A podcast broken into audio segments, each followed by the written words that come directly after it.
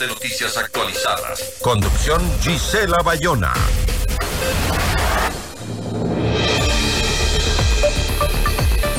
De las 9.000 llamadas que recibe el ECU 911 a diario, alrededor del 50% son falsas, lo que constituye realmente un crimen en momentos como, como los que estamos viviendo hoy en el Ecuador. ¿Qué medidas ha tomado este servicio para enfrentar las alertas de esta nueva escalada de violencia en el país? La entrevista a la carta, en diálogo directo con los protagonistas de los hechos.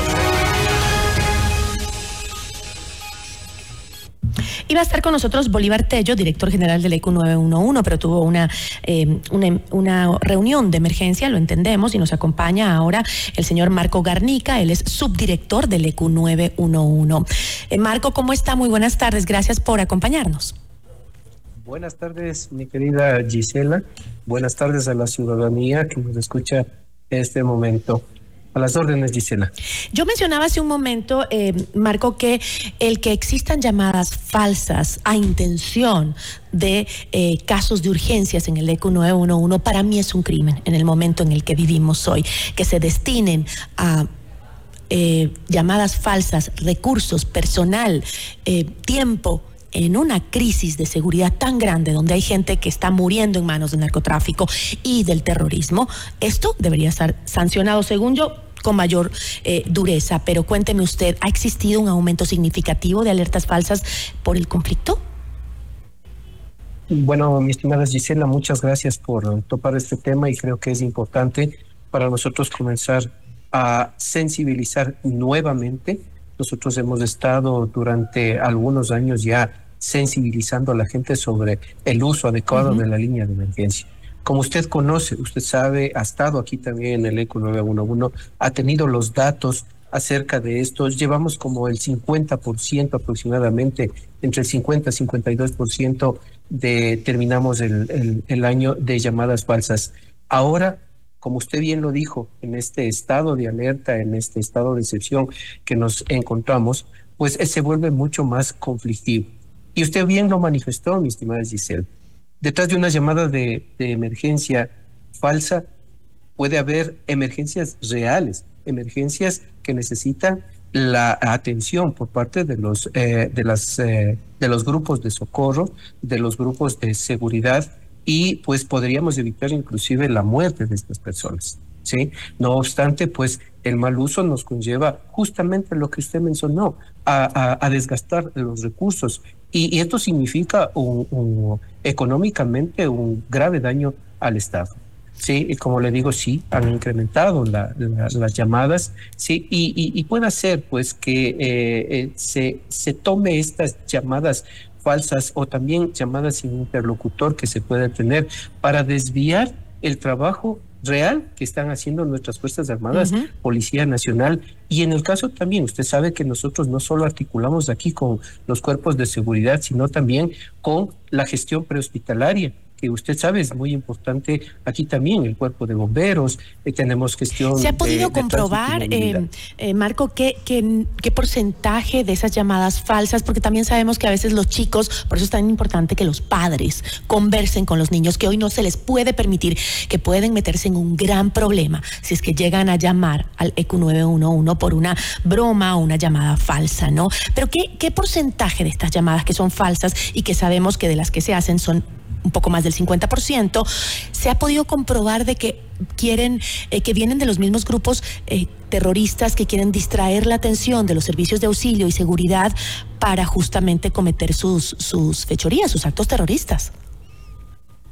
Bueno, mi estimada eh, Gisela, en ese, en ese tema nosotros tenemos eh, nuestros eh, evaluadores de operaciones pues perfilan también este tipo de llamadas, ¿no? Uh -huh. y, y, y, claro, eh, hay que verificar por parte de nuestros evaluadores, realizan el tema de las preguntas necesarias uh -huh. y cuando ven que no, primero, cuando ven que no está acorde a lo que está, está indicando, ellos automáticamente le indican a la persona que si de ser una llamada falsa o un uso indebido de la línea única de emergencia, el problema se viene para ellos y con las sanciones correspondientes. ¿Cuáles son esas sanciones? Listo, Gisela. Nosotros tenemos desde la eh, directriz del Arcotel a través de la em, normativa que nos da sobre eh, los servicios de emergencia. El tema, eh, tenemos sanciones de tipo administrativa, que es la primera es la suspensión de la línea por 30 días.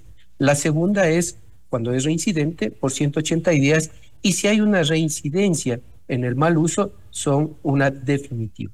Esas son las, eh, las sanciones. sea una línea fógilo eh, móvil o fija, no importa. Sí, mm. tenemos cualquiera de las dos, se produce este, esta sanción administrativa. ¿Esa es la única sanción? Eso es lo que tenemos de acuerdo a la norma, a la norma técnica, sí, a la norma técnica. De, acuerdo al COIP, nosotros tenemos el tema del artículo que, que nos permite a nosotros dentro del COIP que eh, hay una pena privativa de, de 15 a 30 días de la persona que de manera indebida realiza el uso del número único de emergencia.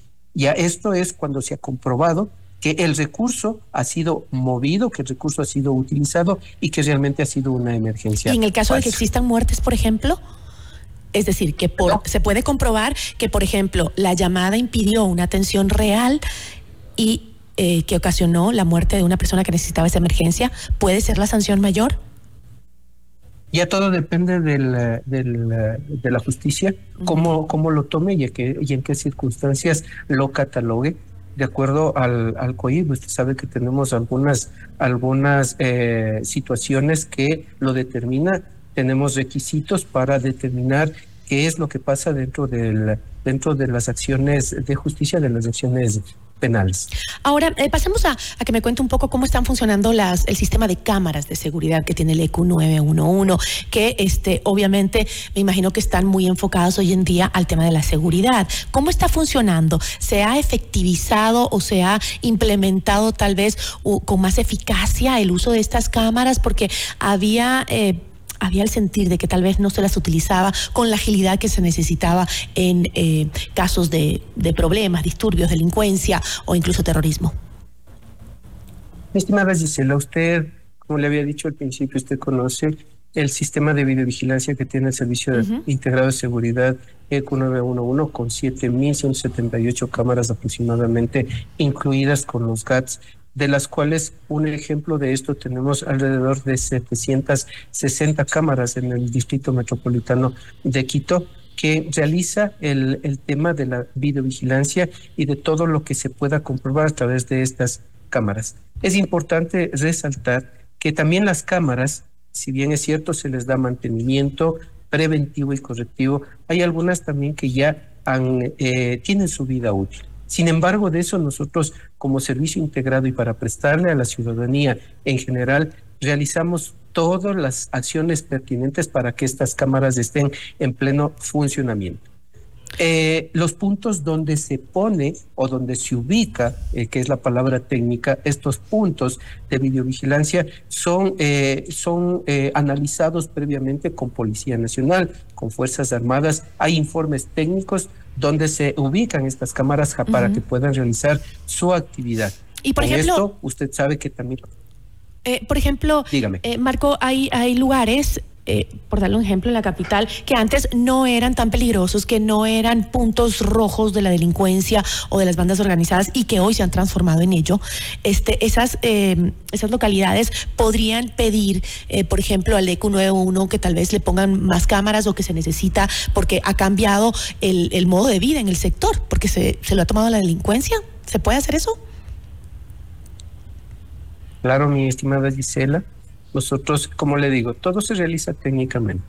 Se tiene que elaborar el informe conjuntamente con Policía Nacional, que es el tema de la gestión de seguridad ciudadana, para determinar, usted sabe que ellos manejan un, tema de gestión del delito, tienen datos, al igual que nosotros comparamos esos datos y podemos realizar.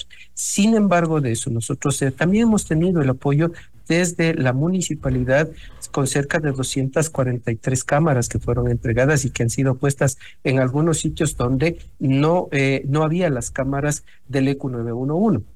Pese a eso, pese a eso, como le digo, se puede realizar el pedido, sin embargo, sin embargo, el costo, el costo, y esto es muy importante también, y por eso se pide la colaboración ciudadana, la colaboración de todos los entes que participan en esto para poder obtener los recursos necesarios, sí, y, que puedan, y que y con, con, los cuales se puede enfrentar el tema del conflicto armado, se puede enfrentar el, el cambio de una cámara para nosotros y de acuerdo a, los informes. Es decir, ¿tiene que pagar la comunidad el cambio de la cámara o la instalación? O sea, todo eso, todo eso le cuesta, Giselle. El tema de mover el poste, el tema de mover la cámara. No, yo entiendo, pero ¿lo tiene que pagar quién? ¿La comunidad? Porque hay una tasa de seguridad en Quito. No, incluye eso? E, exactamente. O sea, todo, todo eso, eh, eh, eso se viene al tema del eh, presupuesto general del Estado. Nosotros, usted conoce, somos parte del Ejecutivo y ese presupuesto hay que contar. Hoy no lo tenemos. Como le decía Gisela, son cerca de 10 mil dólares que significa mover una cámara. Entre 6 mil, 10 mil dólares dependiendo del trabajo y la obra civil que se tenga que hacer. La conectividad es parte de nosotros y nosotros pagamos esa conectividad con fondos del Estado.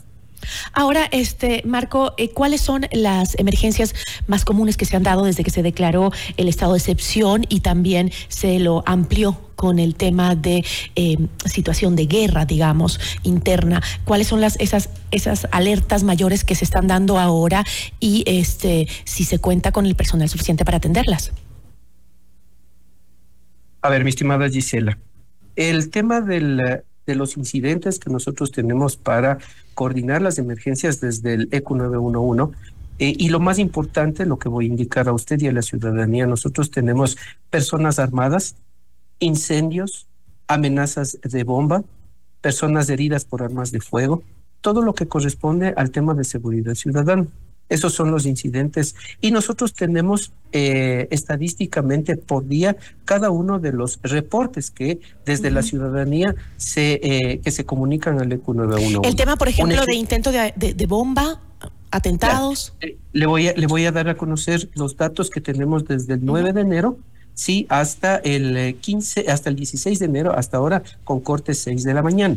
Nosotros tenemos de amenaza de bomba el 9 de enero 14 incidentes, 14 alertas, el 10 de enero 11, el 11 de enero tenemos 4, el 12 de enero tenemos 7, el 13 de enero 4, el 14 de enero 4, el 15 de enero 5 y hasta el 16 de enero con corte a las 6 de la mañana tenemos un caso de, amenaza de bomba en el norte de Quito fue esa, no, en el sur, perdón, en el eh, cerca del mercado, ¿no? Que hubo ahora que encontraron tacos de dinamita. Así mismo es. Entonces, esas, esa, esos son los datos que nosotros llevamos de las alertas de emergencia que llegan a través de las llamadas telefónicas que realiza la ciudadanía al EQ 911. Antes de cerrar, ¿me puede contar cuáles son los sectores más complicados? En la capital, por lo menos. Eh, no, no le voy a indicar directamente los sectores que tenemos aquí más complicados porque en este momento cualquier sector puede ser complicado. El tema es que nosotros tenemos registrado como, eh, de acuerdo a nuestros centros, eh, la, la, mayor cantidad de emergencias coordinadas es en Quito, en Guayaquil y San Borondón. Mm. Tenemos, esto nos conlleva al 50% de las emergencias totales que se han registrado a nivel nacional. Ok. Yo le agradezco muchísimo. Gracias por habernos acompañado, eh, Marco. Le agradecemos mucho. Listo, Gisela, muchas gracias a usted. Una buena tarde. Nos acompañó Marco Garnica, subdirector de el EQ 911. Notimundo a la carta.